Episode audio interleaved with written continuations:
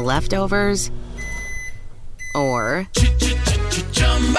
the DMV, or house cleaning, Chumba Casino always brings the fun. Play over a hundred different games online for free from anywhere. You could redeem some serious prizes. ChumbaCasino.com. Live the Chumba life. No purchase necessary. Void where prohibited by law. 18 plus terms and conditions apply. See website for details. Naciónpodcast.com te da la bienvenida y te agradece haber elegido este podcast. Bienvenidos a Salud Esfera. Dirige y presenta Mónica de la Fuente. Bienvenidos, bienvenidas a nuestro podcast de Salud Esfera. Abrimos la temporada del 2021 cruzando los dedos para que nos traiga mejores noticias que el año pasado. Solo pensamos en mejores noticias, ni siquiera buenísimas, un poquito mejores que las del año pasado. Y abrimos esta temporada con un episodio dedicado a un tema que me apasiona, como es el de la comunicación especialmente en el ámbito sanitario. Para ello, hemos traído nuestro podcast, hemos invitado amablemente y él ha aceptado para nuestra alegría a José Mari Iribarren Gasca. Él es experto en comunicación en el ámbito sanitario. Ha sido director de atención al paciente y calidad del Servicio Navarro de Salud entre el 2011 y el 2015 y en 2016 creó la empresa Comunicación Clínica con la que ha formado a cientos de profesionales sanitarios en comunicación con pacientes, comunicación para la seguridad del paciente y comunicación para el liderazgo. Trabaja con un método propio y ha colaborado con entidades como Deusto, Business School Health, Universidad de Navarra, Universidad Europea de Madrid o Salus Play. Y también se dedica a la investigación y divulgación de tendencias en los sectores sanitario y agroalimentario. Además es el autor de un magnífico libro que os recomendamos ya desde el principio del programa y al final ya veréis por qué, que se llama Conversaciones con pacientes y que ha publicado Next Door Publishers dentro de su colección El Café Cajal. Vamos a conocer junto a José Mari por qué es tan importante una, comunicación efectiva, real, cercana entre el profesional sanitario, entre, entre el colectivo sanitario y los pacientes. Vamos con la entrevista.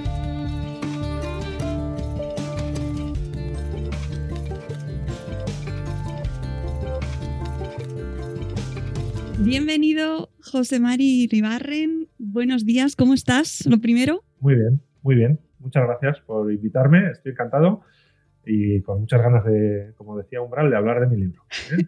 Así es, así es. Aquí venimos a hablar de tu libro por el cual te voy a dar la enhorabuena porque me ha encantado. Soy una apasionada de la comunicación, con lo cual, si unimos el mundo en el que estamos ahora mismo trabajando, en Salud Esfera, con la comunicación, pues mm, me has llegado al corazoncito, José Mari.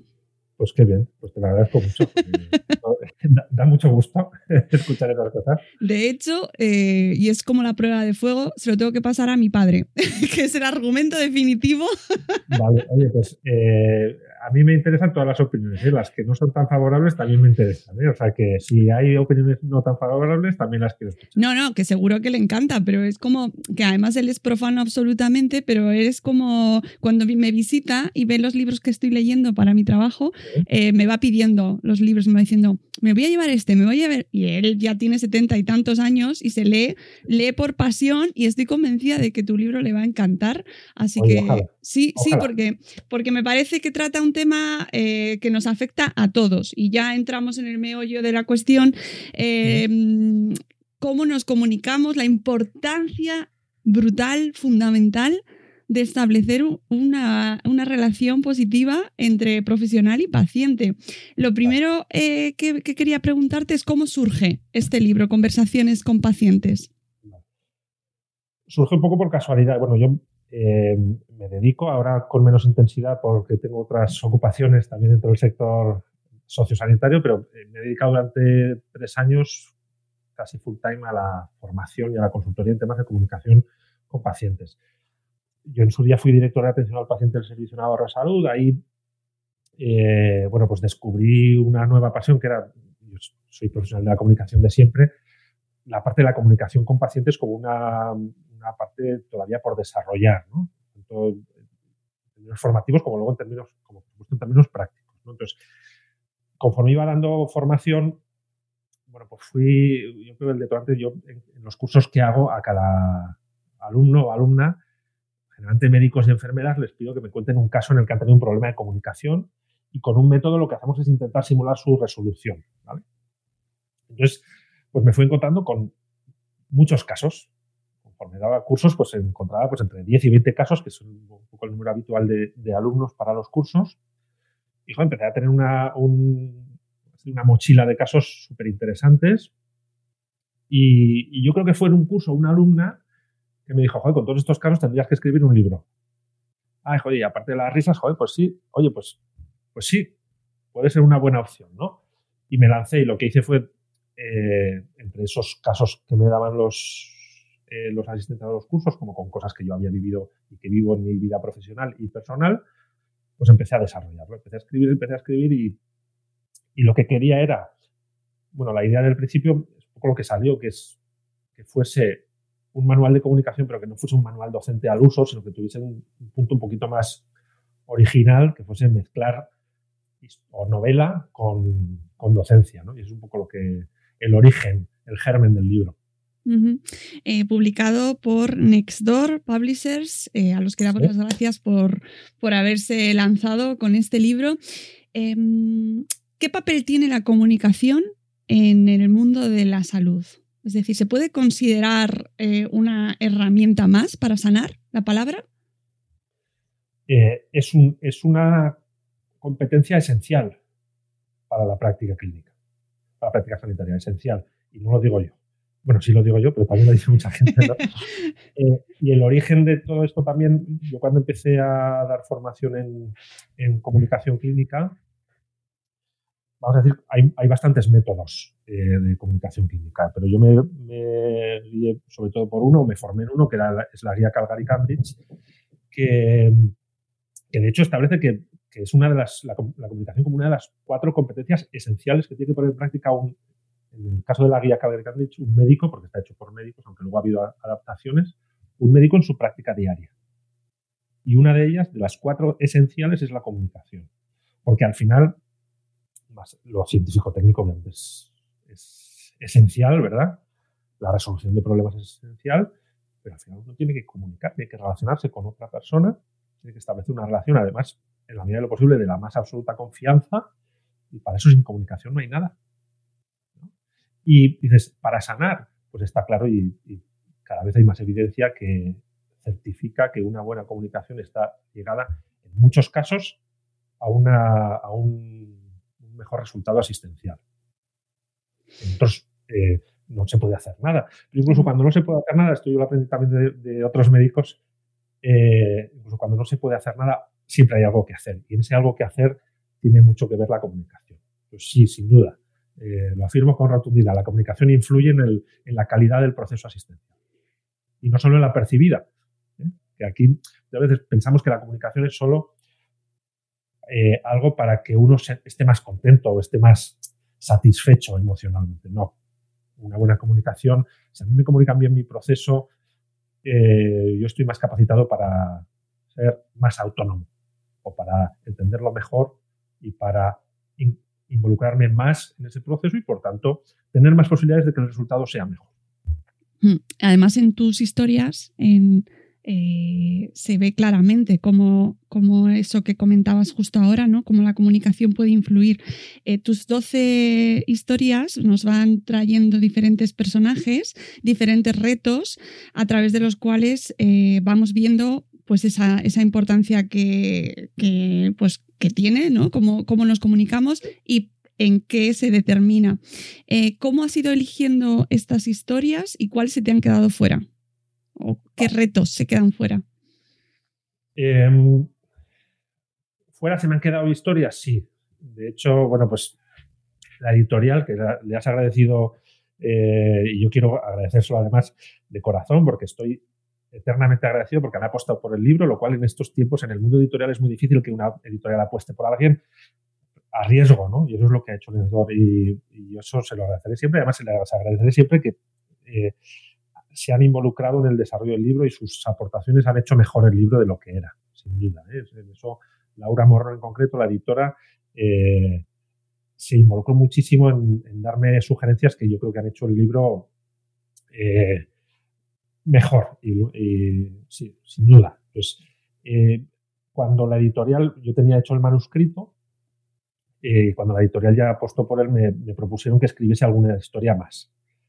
La del COVID, obviamente, está escrita después eh, de haber terminado yo el libro y a sugerencia de, la editorial, y me dijeron, oye, pues podrías hacer alguno de pediatría, por ejemplo, ¿no? de comunicación.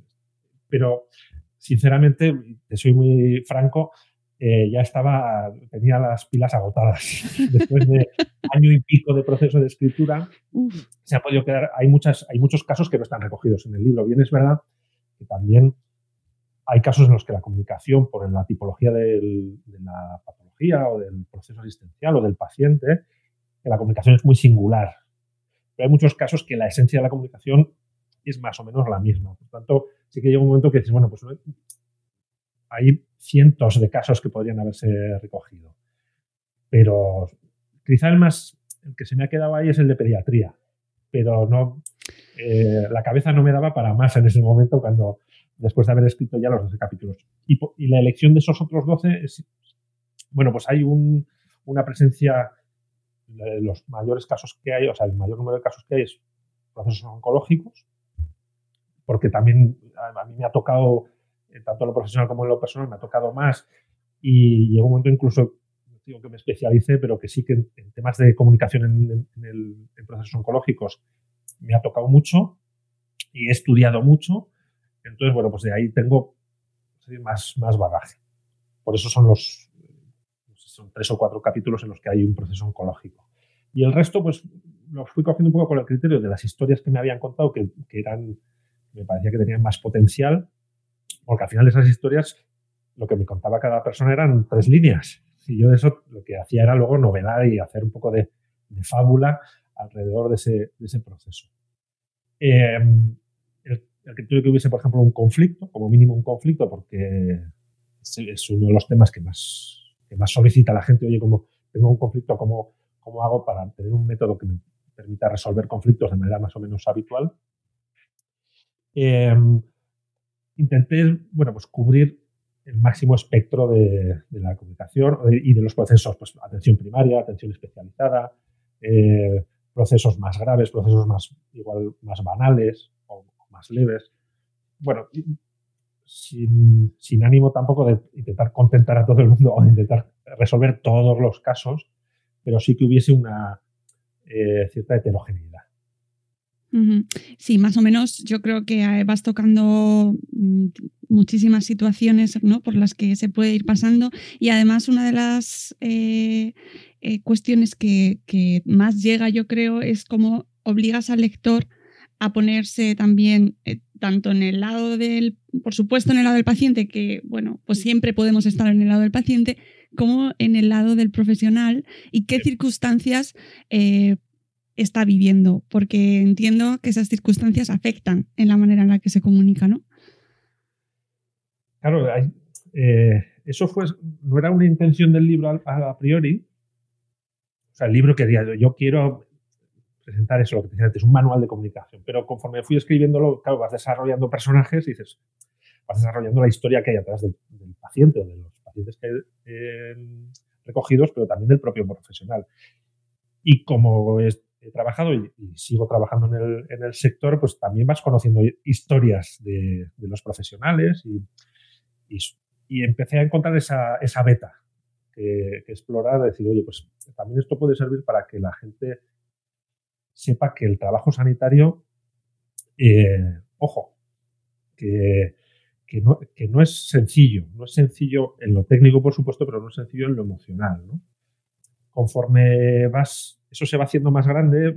También la editorial eh, y Laura en concreto me, me, insistió, claro, esto nos tocó en, pleno inicio de la pandemia, abril, sería más o menos cuando yo ya empezamos con la editorial a, hablar del, libro y joder, cuando el, reconocimiento, aunque sea, es decir, postural, de postureo hacia el, hacia el hacia el, sector sanitario, hacia los profesionales, estaba en ebullición, dijo, pues esta puede ser un pequeño grano de arena, humildemente, una, una aportación también para, para reconocer cómo, independientemente de la pandemia, que ahora lo absorbe todo, el trabajo del profesional sanitario no es, no es sencillo. Eh, no es sencillo en lo emocional. Y a mí es un tema que está recogido en el libro, me preocupa, me, me, preocupa, me, me interesa mucho el afrontamiento de la muerte también del propio profesional con respecto a sus pacientes.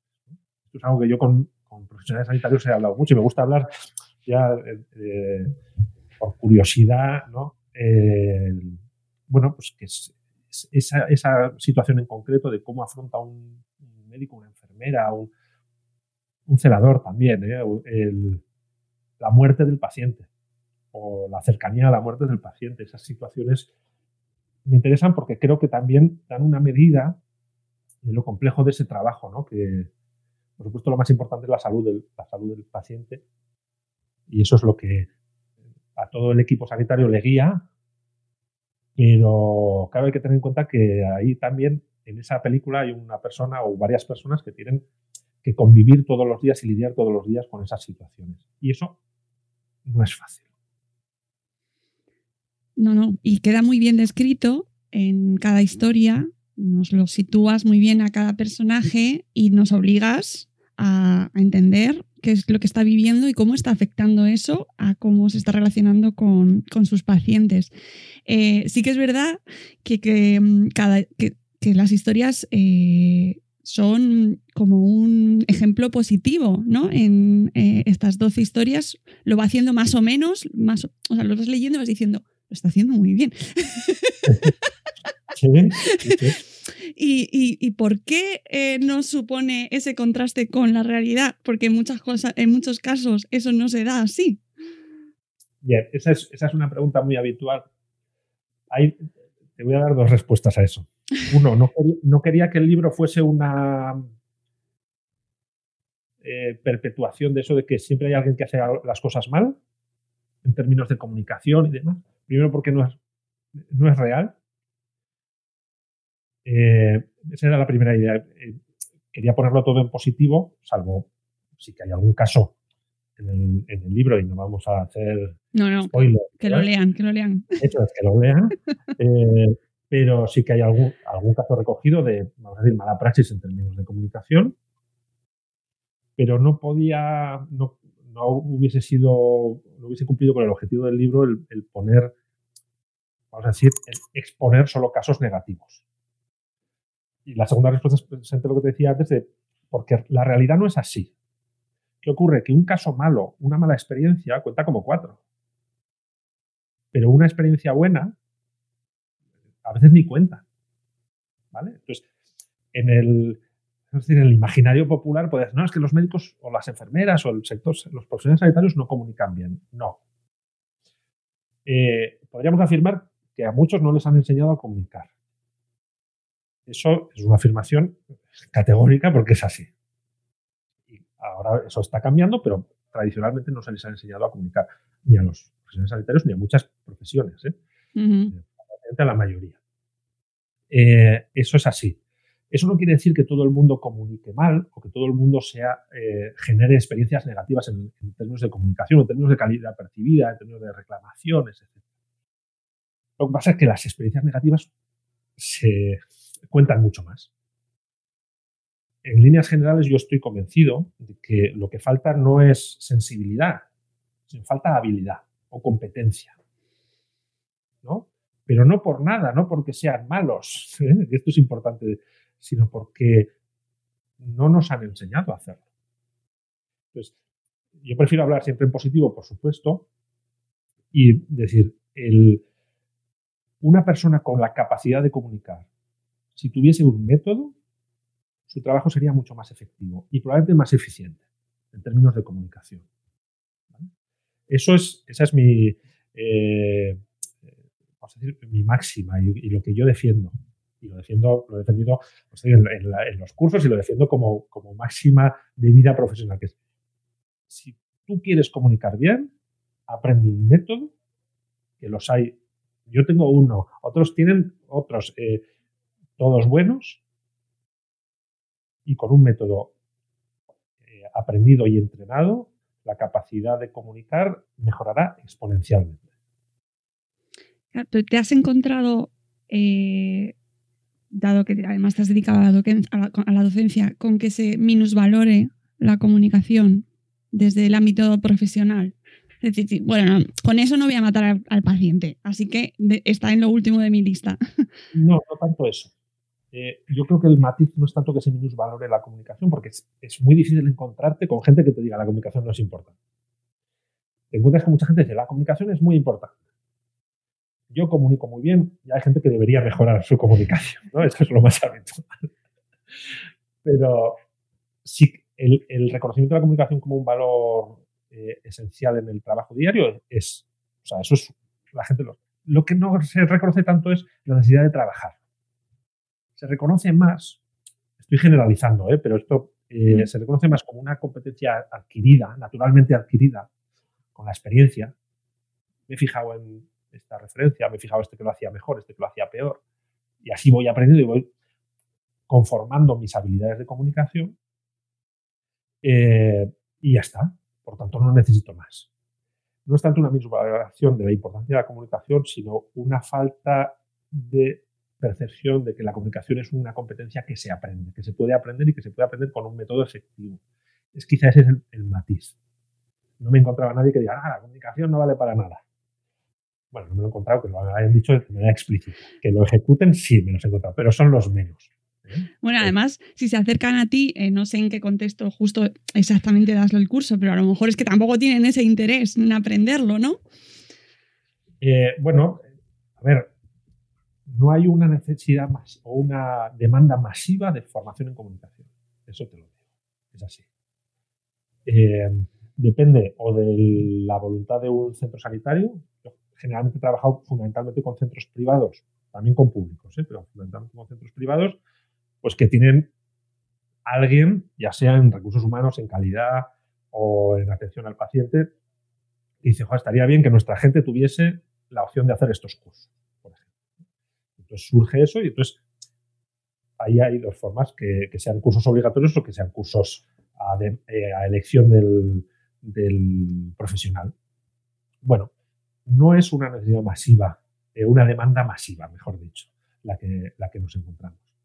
Pero yo creo que el origen de todo eso, y también creo que lo digo en el, libro, en la introducción, es que no forma parte de la, las asignaturas obligatorias que un, profesional tiene en la universidad. Sobre todo en medicina. ¿eh?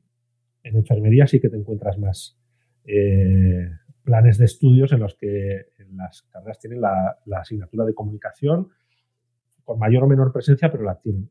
En medicina, lo tradicional es que hayan sido asignaturas optativas.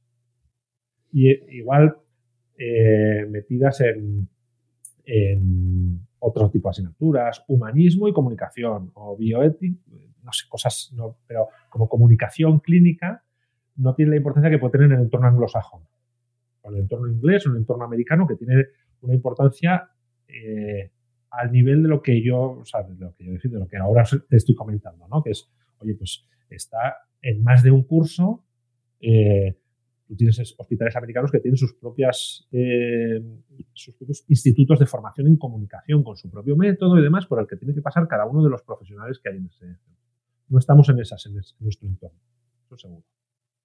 Claro, y además es que al leer el libro y eh, pensar en las situaciones que nos rodean en nuestro entorno más cotidiano, el caso más frecuente, bueno, uno de los casos más frecuentes, sin tener, sin datos en la mano, es esa, esa sensación de salir de la consulta sin haberte enterado de nada por muchas causas, no solo porque el sanitario no te lo haya comunicado de la manera más eficiente, sino por porque a lo mejor no te has enterado tú por tu propia situación, porque también deberíamos implicar también ahí al paciente, ¿no? ¿Cómo implicamos al paciente en, ese, eh, en esa gestión comunicativa? ¿Es, la, ¿Es el rol del, del, sanitario o hay que hacer algún esfuerzo más?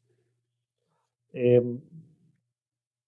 yo creo que el primer paso lo tiene que dar el, profesional, que es el que, también lo hablo en el libro, al final la, relación profesional-paciente es, desequilibrada.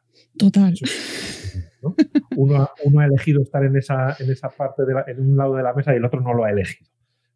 El otro está en contra de su voluntad. Entonces, eso hace que uno cuando entra, cuando abre la puerta de una consulta, eh, está ya en una situación de desventaja, porque en buena lógica estamos o enfermos o tenemos un problema que queremos conocer y nuestra, nuestra predisposición a entender es menor por muchas cosas. Puede ser, no te digo nada de procesos oncológicos, pues en el momento en que te comunican un proceso oncológico ya el impacto emocional en tu capacidad eh, de entender es extraordinario.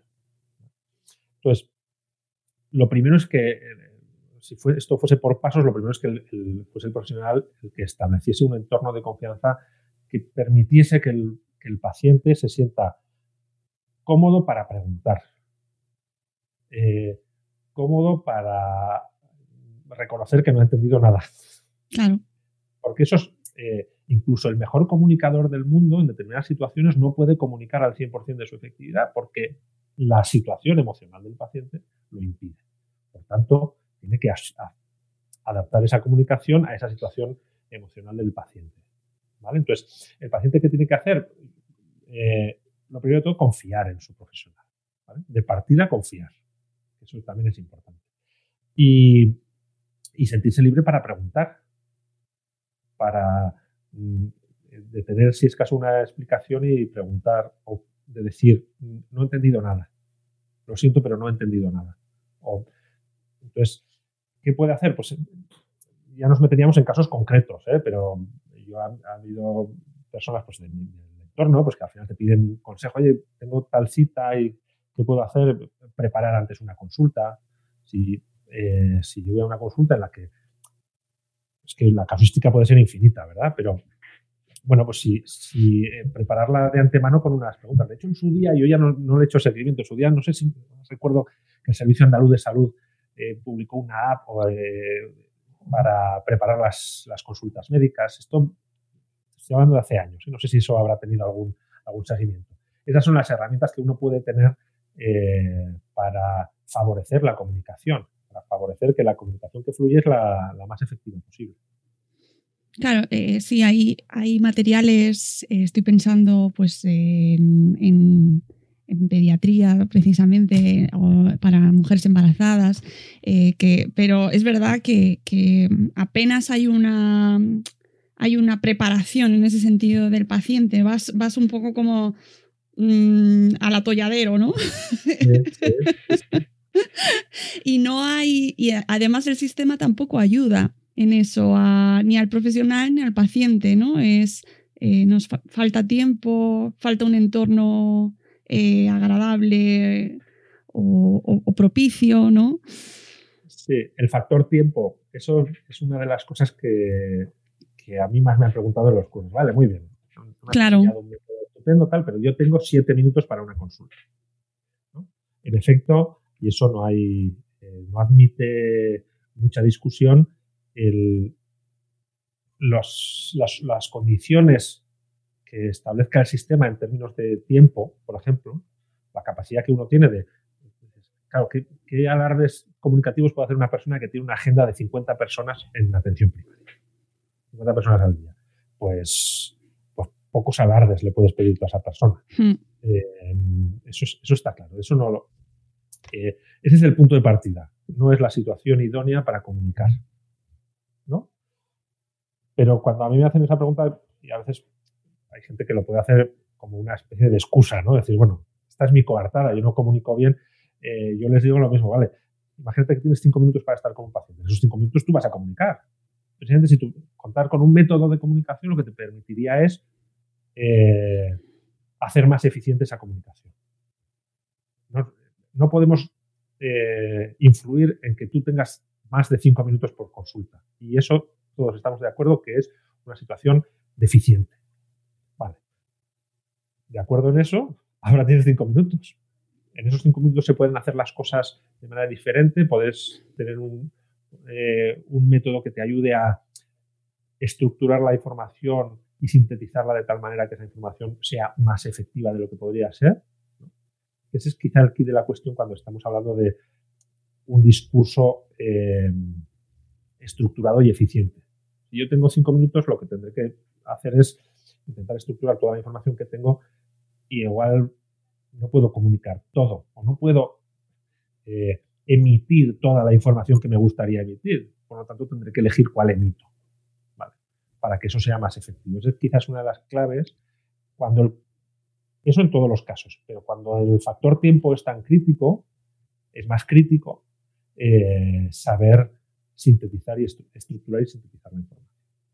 Eh, justo al principio del libro y de, manera mm, pues preparándonos el terreno y luego ya nos vas trayendo las historias que son eh, muy amenas, muy, muy fáciles de leer, cortitas, súper fáciles para, que para cualquier persona sea o no sea eh, bueno, sea profana en este mundo, nos explicas el método precisamente que tú sigues y del cual me gustaría hacer un pequeño, eh, que nos explicases brevemente estos puntos para la gente que, tenga un poco en mente en qué consiste. Sí. Bueno, yo siempre creo que el primer paso cuando uno va a comunicar es saber para qué quiero comunicar. Tener un objetivo. Eh, yo en los cursos lo primero que les, hago es un ejercicio muy tonto, pero que suele ser muy efectivo, que es, oye, eh, le pregunto a un médico, a una enfermera, oye, ¿cuál es el objetivo de tu trabajo? ¿Cuál es el objetivo? Y, al principio cuesta y de repente, ¿qué ocurre? Que hay veces que los objetivos están claros, generalmente, pero se van quedando atrás, atrás, se van como eh, en la agenda, se quedan un poquito atrás y entonces les hago ese, ejercicio para, que, para sacar a la agenda diaria el decir, bueno, ¿cuál es tu objetivo? ¿Tu objetivo cuál es? Viene una consulta y tú quieres, y luego lo que hacemos es extender ese objetivo a casos, a casos concretos. Tengo una consulta en la que, de diagnóstico, en la que tengo que comunicarle a una persona que tiene un tumor. Entonces, cuando ya eh, em, hacemos en lo más práctico ese ejercicio, le digo, ¿cuál es el objetivo tuyo de, esa consulta? ¿Qué quieres que pase en esa consulta? Desde el punto de vista de la comunicación. Y entonces, eh, ese es un ejercicio muy, muy bonito porque va saliendo solo. Pero hay que reflexionar sobre eso. ¿Tú qué quieres? ¿Darle toda la información o que se quede con cierta información? Si optas por un objetivo, haces unas cosas. Si optas por otro objetivo, haces otras cosas. Por lo tanto, es muy, ese es lo primero que en comunicación, lo primero que hay que tener claro es para qué hago lo que hago. ¿O qué quiero obtener? Y en función de lo que quiero obtener, pongo unas, unas herramientas. Ese sería, vamos a decir, el primer, eh, el primer punto de partida y es la reflexión de este paciente, yo quiero que se lleve esto, o quiero que pase esto, quiero que entienda esto. Ya eso eh, optimiza los recursos, eh, es el, no sé en, tantos por ciento, pero puede ser un 40% de la entrevista, que es tenerlo claro. ¿vale? tener claro el objetivo a cada caso. Eso, por ejemplo, en el caso de los conflictos es fundamental. ¿Qué objetivo tengo en un conflicto? Luchar o resolver el conflicto o tener razón o resolver el conflicto. Si, si la, porque eso sí que son generalmente objetivos excluyentes, no son complementarios. O tengo razón o resuelvo el conflicto. ¿vale?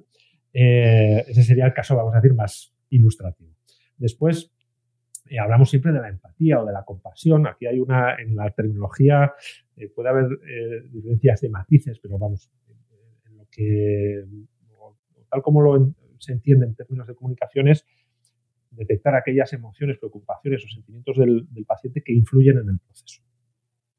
En, la empatía, cuando hablamos de empatía o de compasión, estamos hablando de detectar esas, esas emociones que pueden influir en el proceso. No todas las emociones influyen en el proceso, por lo tanto tengo que ser capaz de detectar aquellas que pueden influir en, la, en lo que yo luego voy a comunicar eh, y trabajarlas. Trabajarlas para intentar o ayudar a gestionarlas o minimizarlas cada caso es, diferente. Establecer un entorno de confianza es clave.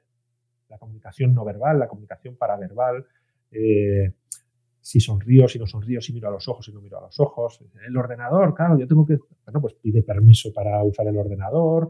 Eh, hay, fórmulas para, esto, pero eso establece una relación de confianza. La forma en la que miro a la cara al paciente en el momento en el que entra establece ya un entorno, un contexto.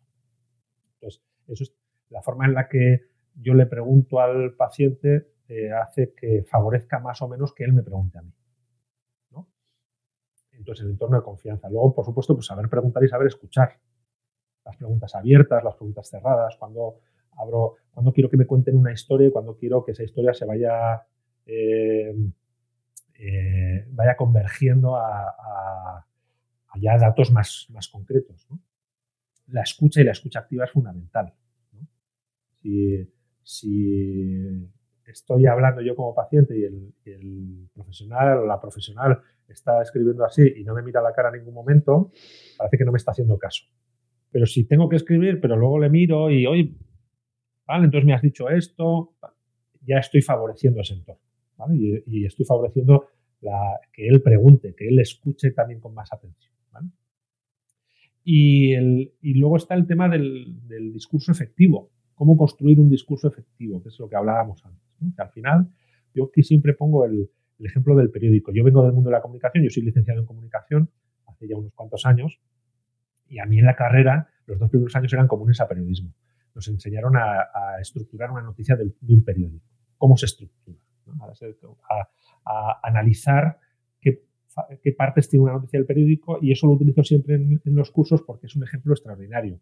Un periódico tiene sus titulares, sus subtitulares, su entradilla y su cuerpo de texto. Y hasta llegar a esa composición hay primero una acumulación de información, de mucha información que uno tiene que ordenar y luego sintetizar hasta llegar al titular, de tal manera que cuando alguien abra el periódico, e-, ese titular, una frase, te atraiga al resto de información. Nunca es al revés. Nunca es te doy, eh, te, escupo eh, un volumen alto de información y luego estructúratelo tú. Pues lo que, la estructuración de un discurso efectivo parte de, toda la información que yo te podría dar, con cuál quiero que te quedes. Porque sé que con toda no te vas a quedar. Y oralmente te daré una durante el tiempo que tenga, 5 minutos, 20 minutos, 30 minutos, y luego ya lo apoyaré pues, con material de apoyo, escrito, lo que sea. Pero el caso paradigmático de un enfermo, de un paciente oncológico que está demostrado que cuando recibe el diagnóstico solo está capacitado para retener como máximo el 45% de la información que tú le des, ya te exige, eso, ese es el, eh, sería eh, todo el proceso que te, que eh, descrito, lo cubriríamos. Empatía, sé que esa persona no me va a entender al 100%. Por lo tanto, va a influir en la capacidad y en la calidad. Por tanto, voy a estructurar la información y voy a hacer pequeños titulares que hagan que yo a esa persona la pueda guiar hasta que entienda como máximo el 45% de la información. Digo como máximo porque a veces es el 10 y a veces es el 5, porque el impacto emocional es tan grande que, y la situación de esa persona es tan singular que hace que no esté capacitado para entender ni el 5% de la información, porque se ha bloqueado, ha entrado en bloqueo. ¿no? Entonces, eh, claro, si yo ante una situación de bloqueo permanezco igual, toma toda la información a paladas, ¿no? Como dicen, información a paladas. Eh, ¿Te he dado toda la información? Sí. ¿Cuánto de esa información has, recibido? Pues tiende a cero. Entonces, eh, creo que he descrito de manera igual tenía que haber sido más sintético, ¿verdad? Yo también, pero el método, el método con el que yo trabajo es ese que, insisto, no es un método original mío, es más una mezcla de muchos métodos que yo he visto que lo que hice sí que el objetivo era simplificar para que en periodos cortos de tiempo, en cursos cortos, el método se pudiese, se pudiese trabajar fácil. Eh, ¿Te has encontrado? Es que ah, justo acabo de los últimos programas eh, hemos tratado mucho desde Salud Esfera eh, el tema del género en la salud y quería preguntarte si te encontrabas diferencias en género en, problemas de comunicación.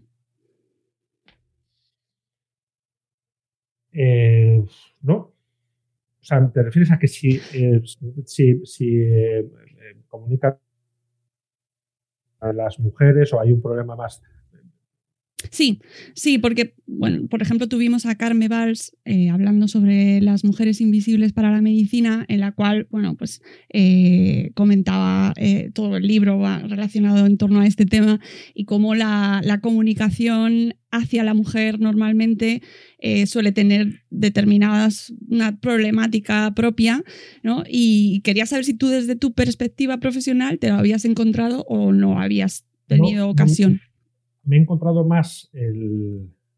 O sea, me, lo he encontrado eh, la, la singularidad de la comunicación por, hechos socioculturales o por, condicionantes socioculturales, inmigración y demás, que sí que eso eh, condiciona la comunicación, pero no tanto por, en, términos de género. Eso, eh, sinceramente, no me, lo, no me lo he encontrado. No, y además es que no, no está recogido como tal en el libro, por eso te lo preguntaba por curiosidad, porque sí me, parecía muy interesante, ¿no? Después de además haber hablado con Carmen y, y sobre todo que ella nos contaba cómo la, sobre todo desde la parte de la paciente, ¿no? de cómo la, mujer percibe la comunicación hacia ella y las dificultades que suele tener. Pero bueno, ahí te lo planteo como, como reto para... Como, tema para, investigar, por supuesto. No, ya te digo que no... Eh, sí que ha sido evidente en, temas socioculturales, eh, pero no tanto en temas Claro, porque sí que se ve, eh, por ejemplo, patente el tema de la edad, ¿no? Como eh, es diferente a la hora de enfrentarte a, situaciones con pacientes de mucha edad, ¿no? Cómo te comunicas con ellos, al cuidador, a ¿no? diferentes casuísticas. En el, tema, el tema de la edad tiene un componente eh, no, no solo, por, por ejemplo, en personas con edad con un deterioro cognitivo, por ejemplo, que eso obviamente hay, una, hay un condicionante y, y hay que adaptar la comunicación, tanto con el paciente como con el acompañante, el cuidador, cuidadora, etcétera, sino porque culturalmente hay, una, hay más de una generación que la relación fundamentalmente médico-paciente era, era, era, muy diferente. Es decir, hay un salto generacional en los últimos años eh, que yo qué sé, vamos a pensar, una persona de 75 años te pongo esa edad, 70, 75 años, viene de un mundo en el que el, profesional sanitario tenía una autoridad mucho mayor y era, es una relación mucho más, no es de orden y mando, ¿eh? pero sí de, esto es lo que hay que hacer, ¿no? Tómese esto cada ocho horas y yo me tomo esto cada ocho horas. Pero luego las, diferentes circunstancias que no vienen al caso, ¿verdad? Que podríamos estar también horas sobre los cambios eh, sociales y, y de los roles en la sociedad de, unos y otros que hacen que el paciente ahora mismo, como mínimo, esté más capacitado para involucrarse en, su proceso. Antes era, haz esto, hago esto. ¿vale? Ahora ya esa fórmula cada vez es menos válida. Por eso sí que hay una diferencia de, eh, generacional en esa relación que tiende a desaparecer porque conforme vayamos haciéndonos más mayores, los que pertenecemos a esa a estas generaciones que quizá podríamos, no digo que busquemos, que podríamos buscar una mayor involucración, eh, la relación cambia. Se, en algunos términos se iguala un poco más, no se iguala del todo, y, eso implica unos cambios también en la forma de comunicar. Mm. Eh, me interesa mucho eh, también, que tampoco está recogido exactamente en el libro, y lo puedo entender perfectamente, porque si no sería inabarcable todo, eh, el tema de las, nuevas, de las nuevas tecnologías y cómo afecta eh, la relación con los pacientes y de los, de los profesionales sanitarios, tanto en redes sociales, profesionales sanitarios comunicándose en redes sociales, como en la teleasistencia, que también ha venido para quedarse, lleva ya tiempo y este año más que nunca se está quedando con nosotros. Eh, vamos a diferenciar entre un campo y el otro. En el campo de la teleasistencia, aunque en efecto ha venido para quedarse, yo soy más escéptico en cuanto a la implantación masiva de la teleasistencia en, nuestro entorno. Soy escéptico. No te digo que soy contrario, ¿eh? ni mucho menos. Eh, creo que es una herramienta extraordinaria y yo soy un firme defensor de, las, de, la, de lo digital con cabeza. Claro a priori creo que hay, eh, son muchas cosas buenas las que nos puede aportar. Pero soy escéptico en cuanto a la implantación. Creo que a nivel masivo, yo entré en el sector sanitario más, más o menos en 2011. Y, y, claro, como entraba nuevo, empecé a investigar mucho y a leer mucho. Y, y entonces ya se empezaba a hablar de la teleasistencia, las teleconsultas. Y no te digo 2020, ¿vale? En 2019 creo que la situación no era muy diferente a la de 2011 en cuanto a la, no cuanto a la evolución de la tecnología, sino en cuanto a la implantación de la tecnología en el, en el sector sanitario, vamos a decir, en el sector popular no es la palabra, pero sí en el sector masivo, ¿no? Me refiero que tú tengas acceso a esas tecnologías en cualquier punto de, la asistencia, en tu centro de salud, en tu, en tu eh, especialista o lo que sea. Eso yo eh, ojalá se desarrolle más, pero creo que seguimos en el modo pilotaje.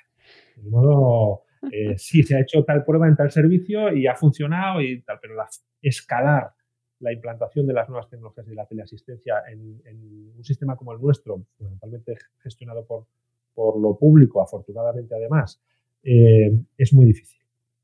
Ojalá se desarrolle y creo que tiene, tiene mucho recorrido sí que es verdad que ese entorno cambia la forma de comunicar. Y no es lo mismo, obviamente no es lo mismo una consulta em, telefónica que una consulta presencial que una consulta por teleasistencia. Y eso hace que determinadas competencias, determinadas habilidades las tengamos que desarrollar más o menos. Hay cosas que se pueden hacer en el entorno físico, en la presencia, no las vas a poder hacer en, el, lo telefónico, obviamente. Otras sí, otras tienes que agudizarlas para que para que sea más efectivo, pero sí que eh, yo es algo en lo que empiezo a, estudiar también es el, la comunicación y de hecho me lo empiezan a pedir, oye, curso sobre comunicación telefónica. claro. Claro, o por comunicación por teleconsulta y, y demás. Entonces eso me interesa hay algunas, vemos ya algunas claves, pero creo que le falta, que tenemos, ahí hay que desarrollar. Y es algo que lo que quiero también por, por mi parte docente, como yo ahora soy gerente de, un centro sociosanitario que se va a abrir aquí en Navarra en cuestión de dos meses y, y, por ese interés me interesa mucho también explorar la teleasistencia en el entorno geriátrico, que es muy importante y que creo que tiene, eh, tiene capacidad de desarrollo. Esa es una parte. La parte más de la comunicación en redes sociales, de la interacción en redes sociales, eh, este es un tema que, bueno, viene marcado, por supuesto, por, términos legales. no estamos hablando tanto de la comunicación con el paciente por redes sociales, sino de la comunicación del profesional sanitario con el exterior por redes sociales. Eh, pues aunque se hacen consultas masivas por Facebook Live, eh, que no son, eh, yo esto en España no lo he visto mucho, pero en Estados Unidos sí lo he visto, pues pasado mañana a las 6 nuestra endocrino eh, tendrá un Facebook Live y le podéis hacer las preguntas que, queráis. Ese tipo de desarrollos que son, yo creo que son, que tienen mucho potencial, creo que en el entorno americano son más factibles por, la, por, aspectos culturales y, aquí son menos factibles por aspectos culturales precisamente de manejo de la intimidad. Es más difícil. Los grupos de pacientes, por ejemplo, las redes sociales de pacientes eh, han tenido, en mi opinión, y no soy experto en el, asunto, pero han tenido un desarrollo limitado con respecto a otros entornos como el americano, precisamente por eso.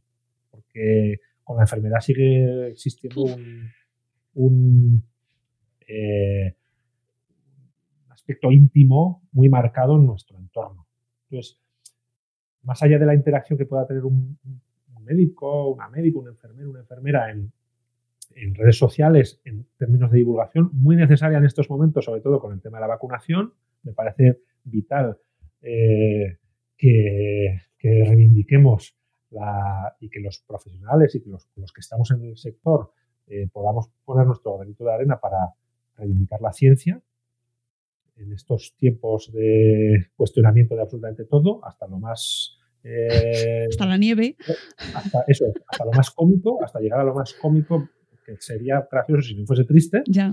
Eh, creo que es importante que las redes, sí que las redes sociales hagan ese papel de divulgativo. eh, precisamente con lo que hablabas ahora de, mm, la situación que estamos viviendo, y mm, voy a ir concluyendo para, ir así un poco haciendo resumen, eh, me parece que este libro y tu trabajo es fundamental ahora más que nunca, porque precisamente hay quien se aprovecha de esas no, vale, no, no, son generales las carencias, pero sí que situaciones un poco más o menos conflictivas de comunicación se las llevan al otro extremo y ahí se aprovechan muy bien. Porque en, mundos de terapia, de pseudoterapia, la pseudociencia, precisamente lo que se usa fantásticamente es la comunicación. Sí. Eh, entramos, este es un, este es un tema espinoso. ¿eh? Ya. Pero, en efecto, al final, eh, está bien generalizar, ¿eh? pero vamos a hablar, eh, yo qué sé, hablemos de la... Vamos a poner un ejemplo simulado para que nadie se sienta ofendido. Eso es otra de las máximas también de esta sociedad, ¿verdad? Eh, imagínate que ahora yo cojo y digo que el trébol de tres hojas es bueno para prevenir el cáncer. No es un ejemplo muy descabellado visto. Podría ser perfectamente. Y no es verdad, ¿eh? que nadie se lo crea. me lo acabo de inventar. ¿eh? Alerta de que esto me lo acabo de inventar. Eh, si monto en efecto una estrategia de comunicación, al final, ¿de qué me estoy valiendo? De la debilidad. De la debilidad o de la de la necesidad, mejor dicho, no de la debilidad, de la necesidad. Que al final, cuando uno tiene una, un problema de salud grave eh, o no grave, pero fundamentalmente en los casos graves, te agarras a un clavo ardiendo. Por tanto, a poco que te, eh, te seduzcan un poco con una comunicación eh, deliberada y malintencionada, eres, eres, presa fácil. Y eso es así, eso no hay, o sea, a la persona más inteligente, capaz y crítica del mundo, en el momento en el que se vea en el escenario de eh, enfrentarse a su posible muerte, mm, ¿qué no haríamos, verdad? Para intentar evitarlo. Por tanto, en efecto, la comunicación, el cómo envolvamos, pero ahí estamos hablando ya más de comunicación masiva, no tanto de la, comunicación personal, por supuesto. Pero claro, eso es una mala, en mi opinión, una mala praxis. Es decir, utilizo la comunicación eh, para Em, em, manipular. Y eso es lo que yo creo en la, persuasión, pero no creo en la manipulación. Creo en la persuasión porque la persuasión es positiva. Si hago algo que creo que es bueno para ti y que los dos creemos que es bueno para ti, digo en términos, por ejemplo, de relación profesional-paciente, eh, y te doy la opción además de que tú tengas la capacidad de preguntar, de cuestionar, de... Y esa sería una comunicación, vamos a decir, sana, pero digo, no, utiliza la comunicación como decir, oye, tengo una, no sé, una herramienta de cocina, un cucharón. Con un cucharón yo puedo hacer un potaje muy bueno o te puedo dar un bofetón en la cara, ¿no? La herramienta es la misma. Hmm. Esta sería un poco la, metáfora. Yo, eh, bueno, pues en efecto creo que, hoy más que nunca es el momento de, confiar en nuestros, en nuestros sanitarios, que eh, ante le dicen, no, pero oye, ¿alguna vez las ciencias actuales fueron pseudociencias? Bueno, pues igual fueron las menos, ¿eh? las cosas como son. Hay más probabilidades de que a mí me cure el cáncer un oncólogo que no un, eh, un herbolario, ¿no? Eso es así. Por tanto, bueno, pues eh, reivindiquemos la ciencia y utilicemos la comunicación para reivindicar la ciencia y la evidencia. Claro, por eso es tan importante leer tu libro, José Mari, porque por un lado los profesionales tienen que dar a conocer ese gran trabajo tras el cual está la ciencia y eso hay que ponerlo en valor y hay que explicar bien al paciente lo que se está haciendo, por qué y que se está haciendo lo mejor posible. Y por otro lado, los pacientes eh, también tenemos que identificar esa buena comunicación y cuando nos la están intentando colar que yo creo que ahí eh, ambos necesitamos mm, conocer cómo se usa bien la comunicación. Por eso me parece que tu libro es una gran obra para profesionales y para pacientes. Y todos somos pacientes eh, potenciales. Así que... Sí, sí, así es. y, me parece fundamental que se lea y que se entienda porque necesitamos alimentar también ese espíritu crítico. Y para localizar esa manipulación que tú dices, me parece fundamental que nos salte la alarma, ¿no? Cuando me estás intentando meter aquí, ¿qué me estás diciendo? Sí, sí, una, relación de confianza entre un profesional y el paciente, entre el paciente y el profesional, eh, parte de que tengamos en la medida de lo posible la capacidad de preguntar, la capacidad de explorar información, porque cuanta más información de calidad tengamos, vamos a partir de la premisa de partida que yo defiendo, que es que en nuestro entorno, el sistema sanitario, el, público, por supuesto, y el privado también, estamos ante profesionales, eh, vamos a decir, en el sistema arreglado. ¿eh? Estamos ante profesionales preparados y que, y, más en estos tiempos que se están dejando eh, la vida, a mejor dicho, por, por proporcionarnos las soluciones que, que, son adecuadas. Entonces, creo que eso es es importante. Lo cual no quiere decir que obedezcamos porque sí a todo lo que nos digan. Es muy importante que tengamos sentido crítico, que tengamos capacidad de, escuchar, capacidad de preguntar, capacidad de elegir en la medida en la que podamos. Y eso solo parte de una relación de confianza, una relación en la que hay, un, eh, hay preguntas y respuestas en las dos direcciones. Fantástico, me parece, de verdad, eh, te agradezco un montón tu tiempo. Eh, gracias a ti por darme espacio en, este podcast y estoy encantado de haber compartido contigo este rato. Mm, espero próximos, próximas publicaciones, José María, te pongo. bueno, bueno, déjame, déjame que eh, ahora estoy con este, estoy encantado, estoy, eh, este es como un niño para mí, otro, otro hijo más, y, pero, pero bueno, no volveré a escribir, eso lo sé. Lo que no sé todavía es de qué, pero volveré a bueno, eh, a mí sí está relacionado con, la salud y con la comunicación. Y bueno, con lo que traigas. Eh, estaré encantada de leerlo seguramente y además si nos lo trae esta editorial de Next Door Publishers, pues es, sello de, calidad y de evidencia científica, así que yo encantada.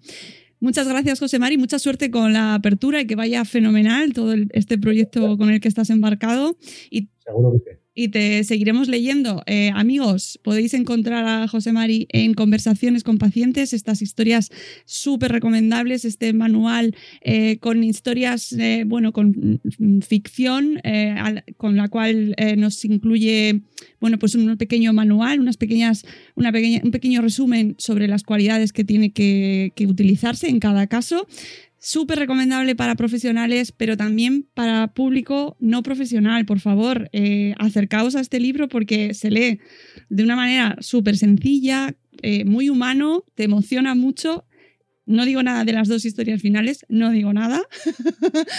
Lo dejo ahí, ahí. Exactamente, pero que merece muchísimo la pena y enhorabuena por el proyecto, José Mari. Mil gracias, Mónica, te lo agradezco muchísimo. Y nosotros nos vamos, nos escucharemos en un nuevo episodio del podcast de Salud, de Espera. Hasta luego, adiós.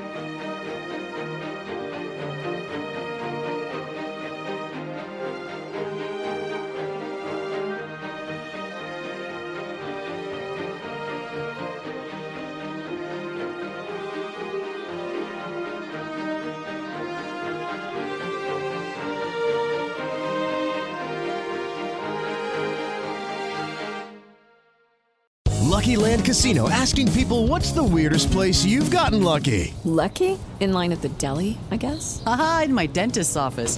More than once, actually. Do I have to say? Yes, you do. In the car before my kids' PTA meeting. Really? Yes. Excuse me, what's the weirdest place you've gotten lucky? I never win and tell. Well, there you have it. You can get lucky anywhere playing at LuckyLandSlots.com. Play for free right now. Are you feeling lucky? No purchase necessary. Void where prohibited by law. 18 plus. Terms and conditions apply. See website for details.